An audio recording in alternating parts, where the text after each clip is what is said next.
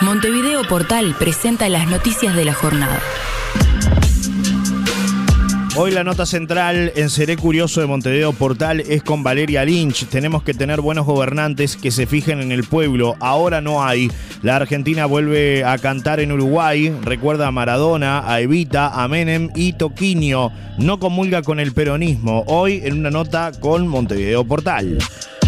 A nada de empezar, Tokio 2020, los remeros Cetraro y Kluber palpitan su debut. Andrés Cotini desde, desde Japón informa, estamos viviendo un sueño despiertos, reconoció Cetraro. Esperamos dar el máximo para llegar a una medalla, dijo Kluber con respecto a este tema.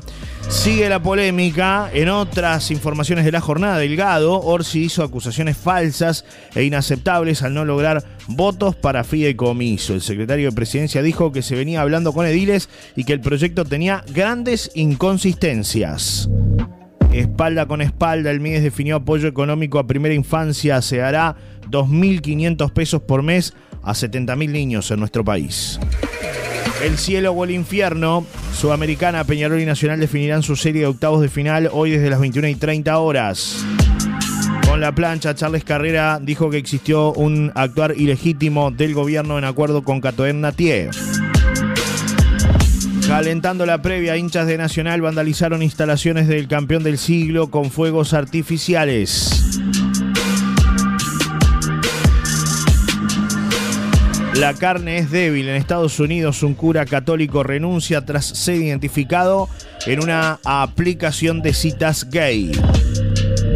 Algo se está rompiendo. Mujica acusó al gobierno de hacer politiquería y propiciar una grieta tipo Argentina. Investigación. Capitán retirado del ejército colombiano diseñó y ejecutó un atentado contra Iván Duque. Complicado, se generó un conflicto con internos en la cárcel de Las Rosas por falta de agua potable. Mostró la chapa, Libertadores, River Plate eliminó a Argentinos Juniors y será rival de Atlético Mineiro. Cabeza de crack por la Copa Libertadores anotó de Arrascaeta la victoria de Flamengo sobre Defensa y Justicia.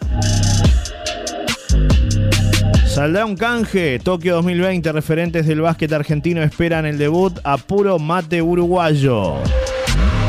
De a poquito, MLS, Brian Rodríguez volvió a tener minutos oficiales en la derrota de Los Ángeles. El riverense retornó al equipo que es dueño de su ficha y entró frente al Portland Timbers, dice el detalle. Hubo uruguayos además en otros tres cotejos de la MLS del fútbol de Estados Unidos. Estos son solo algunos de los temas que se destacan el día de hoy a través de Montevideo Portal. Estas fueron las noticias del día por Montevideo Portal. Por más información, léenos en montevideo.com.uy. Para todos, todo.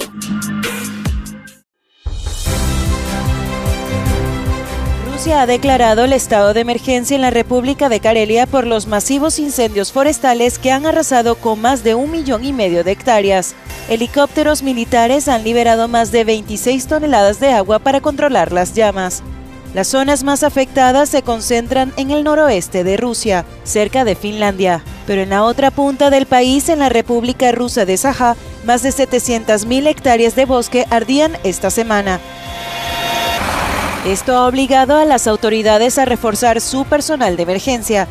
Más de 2.000 agentes luchan contra los incendios las 24 horas del día para simplemente mantenerlos alejados de las carreteras y zonas pobladas. Las temperaturas inusuales han empeorado la temporada de incendios en Rusia.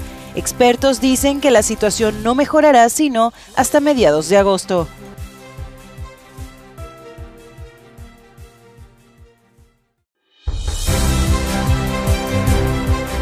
Bomberos extinguió un incendio en una planta industrial de asfalto. Por el rápido accionar se pudo apagar el fuego originado en una caldera evitando que llegara hasta cuatro tanques de full oil, informó la Dirección Nacional de Bomberos en una comunicación. Bomberos logró controlar y apagar un incendio en una planta industrial de asfalto en las afueras de Montevideo, próximo al Estadio Campeón del Siglo en la pasada jornada. Según supo Montevideo Portal, una caldera de la fábrica se prendió fuego, lo que presentaba un gran riesgo de propagación hacia cuatro tanques de full oil que se hallaban próximos. El vocero de bomberos Pablo Benítez dijo que el rápido accionar permitió que el fuego no se propagara hacia los depósitos de combustible y al resto de la planta, evitando así la inflamación de full oil o incluso una explosión. Finalmente solo se vio afectada la caldera de gran porte, Benítez dijo que trabajaron en el sitio varias dotaciones de bomberos y un camión cisterna y se utilizó espuma para poder controlar las llamas.